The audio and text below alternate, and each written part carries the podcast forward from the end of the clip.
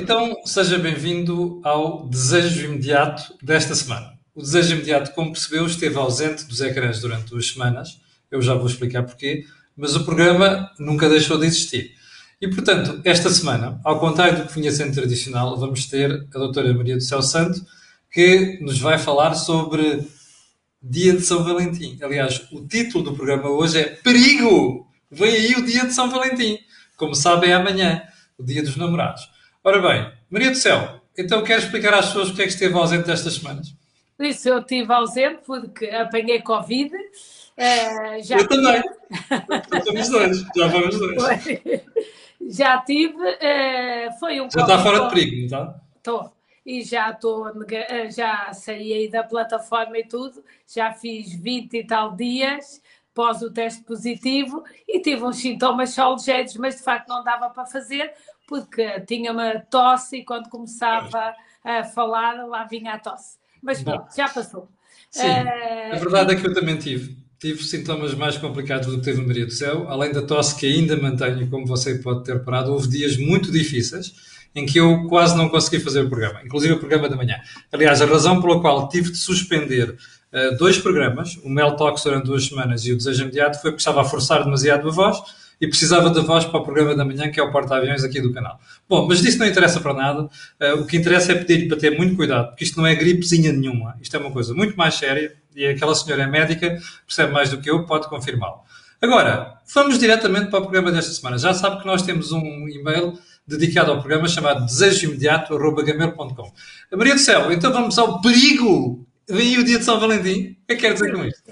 E porquê perigo? Porque as pessoas, geralmente, tanto as mulheres como os homens, dizem frequentemente o dia de São Valentim é todos os dias e deve ser todos os dias.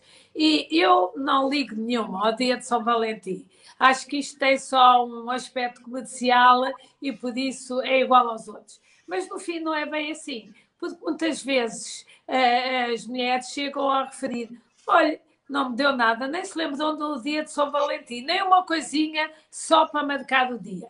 Porque todos nós temos alguma expectativa uh, do, do, dia de São Valentim. Estamos sempre e às vezes a questão não é dar nada de especial, nem um presente caro, nem nada. É apenas uma lembrançazinha, não é?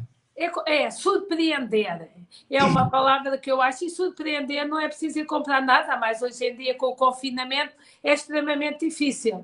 Mas, embora haja algumas casas de tipo com algumas coisas digitais e não só, que podemos sempre adquirir alguma coisinha. Mas por que não fazer em casa? Não é? Podemos fazer um voucher a dizer, a realizar um sonho do outro, que temos tentado descobrir qual é, não é? Mas pode ser um beijinho, pode ser uma ida à praia, um jantar especial, uma sessão de massagem. Até podemos fazer um livrinho, não é?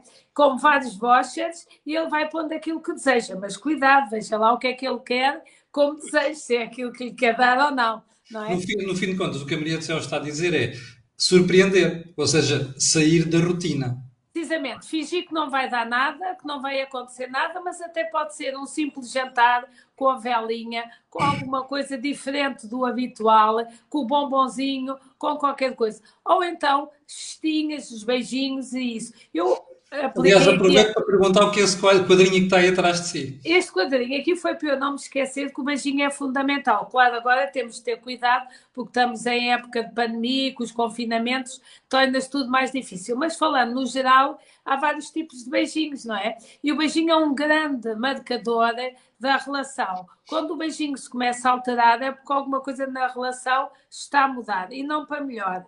E, além disso, podemos dar, hoje em dia, um beijinho com vários sabores, desde um beijinho salgado, um beijinho doce, não é? Um beijinho bem disposto, ou um beijinho mais triste.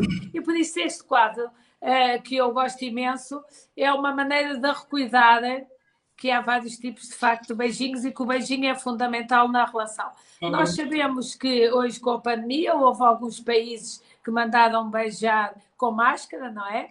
Que é um bocadinho complicado, e outros até que mandaram ter, fazer amor, ter relações com um metro e meio de distância. Eu ainda não percebi muito bem pois. qual é a criatividade para isso, mas pode ser que eles venham a explicar ou que uma pessoa consiga descobrir mais tarde. Mas já agora, mas, estamos a viver um momento muito especial, muito difícil, de confinamento, inclusive há famílias onde há pessoas infectadas e outras não infectadas. Como é que se gera tudo isto neste contexto de surpreender e, e, e ter uma atenção para o outro, nomeadamente no dia de São Valentim? Olha, uma coisa que eu acho extremamente importante e que não tem sido focada é, mas que eu até já recebi algumas uh, chamadas de doentes que têm continuado a dar apoio telefónico uh, e que achei graça. É que algumas pessoas referiam diminuição da libido nesta fase uh, até antes do confinamento. E o que é que se tem passado? De facto, se as pessoas estiverem todo dia juntos, 24 horas ou 24 horas, na mesma casa, uh, o desejo está diminuído, porque não há fantasia, não há nada, o é. outro está sempre desejo. E as pessoas fartam-se, porque estão demasiado tempo junto uma da outra, não, é? não há nada, nada que, que as distraia. Mas há, por exemplo, uma coisa aqui que é muito engraçada, que é, desde que esteja um positivo e um negativo, uh, funciona ao contrário, porque funciona como terapia de casal, é um fruto proibido. E o que é que tem acontecido? Tem acontecido que aqui aumenta a libido, e as pessoas quando acabam a fase... Mas como assim? Como assim? Como assim? Explica lá isso melhor. Por isso, uma das pessoas, por isso, uh, o Covid-19 também pode funcionar como terapêutica para a diminuição da libido ao desejo. E como? Uh, eu penso que é a única coisa positiva que o Covid-19 tem. É que se tiverem as duas pessoas na mesma casa e uma tiver positiva e outra negativa, têm de separar o espaço para não se contagiarem. E por isso vão limitar a área da casa. O outro começa a ser o fruto proibido. Não podem dar beijinhos, não podem tocar, só se podem ver de máscara e por isso não se encontram. O que é que isso vai produzir? Vai aumentar o desejo. E então, muitas vezes, quando as pessoas saem do confinamento, elas referem: Doutora, foi a melhor terapêutica que eu tive para a diminuição do líbido voltei a ser uma adolescente. Ou seja, eu achava que até estava assexuada, agora ultimamente, mas depois deste período, não, eu voltei a desejar o meu parceiro. E vice-versa em relação às mulheres. Claro que convém, durante o confinamento, não passarmos o tempo todo de camisa de noite ou de pijama e de roupão. Convém também manter alguma imagem para que isto tenha algum seja, efeito. A questão da pessoa ter uma rotina muito parecida com aquela que tem em tempos normais enquanto está a trabalhar, é fundamental aqui. Sim, é fundamental. É fundamental ter espaço para tudo. Por isso, ter um horário de trabalho, ter um horário para satisfazer os seus desejos, os seus sonhos e também as coisas que lhe dá prazer, não é? E, e ter tempo para dormir. Por isso, tem de haver alturas em que a pessoa desliga a televisão, o telemóvel, as redes sociais e tem um espaço só para os dois, no caso de estarem os dois em confinamento e não separados, ou para a própria pessoa, para fazer de facto aquilo que é a sua necessidade de fazer ou que é os seus sonhos e que lhe dá prazer. Maria do Céu, uma pergunta que eu coloquei à Alexandra Nunes, que nós fizemos a última emissão há duas semanas, tem a ver muito com isto. Como as pessoas estão em casa, e nós, de facto, não há muita gente com casas muito grandes, não é? Tem que haver o espaço para os dois cônjuges e depois o espaço para os filhos. Ora, é, estes conselhos que a Maria do Céu está a dar, como é que isto se coaduna depois com gerir o espaço com os filhos? Que não estão só já em, em aulas online, à distância, mas depois é aquele, uh, aquele, aquele ambiente difícil que se cria porque estão demasiado tempo parados, não conseguem uh, gastar a sua energia. Como é que tudo isto se concilia com essa vida de casal? Por isso, uma das coisas também é, uh, no lugar de estarem sempre os dois a dar apoio aos filhos, tentarem separar, criar alguns jogos de família, podem ser outra vez jogos de tabuleiro, ou jogos até digitais, para partilhar com os filhos, arranjar alguns programas que eles possam estar sozinhos, desde que não sejam muito pequeninos, e se forem, arranjar horas para dormirem. Horas para dormirem a sexta, se forem pequeninos, horas para a noite para se deitarem cedo, por isso, arranjar uma rotina para as pessoas terem espaço. Eu sei que na teoria é muito fácil e que na prática uh, tá, é complicado porque há imensas pessoas até com problemas hoje em dia de ansiedade e até algumas depressões. Sabemos que os ansiolíticos e os antidepressivos estão a aumentar o consumo nesta fase, mas de facto temos de fazer alguma higiene de vida e isso aí passa por termos momentos de prazer para nós próprios e por isso voltando à questão inicial, que tem a ver com o dia de São Valentim, o que nós estamos aqui a mostrar é que este perigo não tem necessariamente de ser assim. Ou seja, o dia de São Valentim e esta questão do relacionamento entre duas pessoas que estão confinadas em casa até pode ter um aspecto agradável e até com prazer. É Precisamente, nós... e muito positivo. Por isso, o que vamos aqui é assim, o desejo ao lívido reside onde? No cérebro. Por isso, ter tempo para fantasiar, para imaginar, para falar, para ver alguns filmes, para fazer algumas pesquisas em relação a esta área. Porque quanto mais falar uh, sobre sexualidade, mais lhe aumenta a libido. Uh, porque se, senão as pessoas muitas vezes metem-se na rotina do dia a dia e viram assexuadas. E depois também nós uh, aqui temos vários padrões que podemos dissociar. Uma delas é as pessoas que vivem sozinhas que por vezes torna-se mais complicado e aqui o papel das videochamadas, das redes sociais e disso tudo tem um papel extremamente importante no equilíbrio das pessoas. Uhum. Depois, há muitas pessoas que viviam separadas e que agora foram coabitar.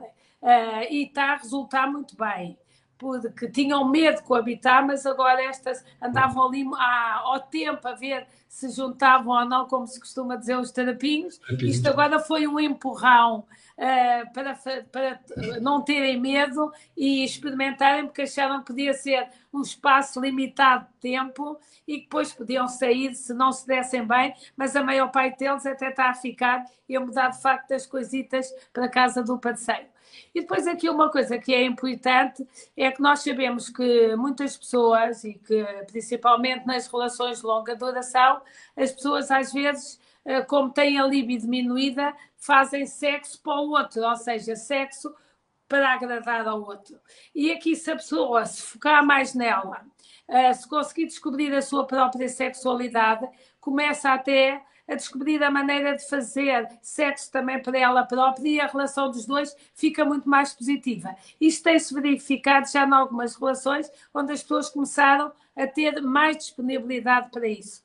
Por outro lado, também sabemos que muitas vezes o dia de São Valentim pode ser um marco nessa área, que as pessoas fazem uh, muitas vezes sexo uh, em troca só de amor, porque acham que isso é necessário só para manter a relação. Uh, aqui, o que nós vimos nesta fase é que, se calhar, é uma maneira de pensar, de repensar o seu dia a dia, de repensar a sexualidade, porque de facto todos os dias são dias dos namorados e é fundamental nós sermos sempre namorados, não é? Ninguém quer ser a esposa nem o marido, senão oficialmente, porque no dia a dia, na afetividade, namorar é sempre Diga, o, diga. Ser o eterno namorado ou namorada. Precisamente, precisamente. Nós podemos estar casados, mas nunca nos esquecer como é que era namorar e sempre namorar toda a vida, porque o próprio conceito de esposa e marido muitas vezes vai diminuir a intensidade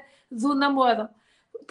Agora, o que eu propunha era que comecem a pensar o que é que podem fazer? Hoje em dia pode-se fazer pesquisa, imprimir, fazer um desenho, arranjar só umas folhinhas e escrever, fazer um livrinho com bochas que a pessoa vai tirando para o beijinho. E planear o que é que vão fazer depois, depois de um desconfinamento, não é? ou quando isto estiver meio resolvido. Todo esse planeamento também pode ser feito agora, que é uma partilha entre duas pessoas, no fim de contas, não é? Precisamente sonhado com algumas viagens, não é? Se tiver hipótese até oferecer a viagem do sonho, mesmo que não se realize, podem fazer pesquisa, partilhar uh, e ver qual é o sítio que querem ver e viajarem, não é? No sofá, para esses sítios. Podem voar do sofá para o local onde quiser e bem acompanhadas, não é? Por isso, arranja este dia dos namorados é fundamental para se arranjar. Surpreendeu o parceiro, pode dizer que não liga nenhuma, que não sei, mas não se esqueça que ela está e ele estão sempre à espera de uma é coisinha diferente. Nem que seja um gestozinho pequenino.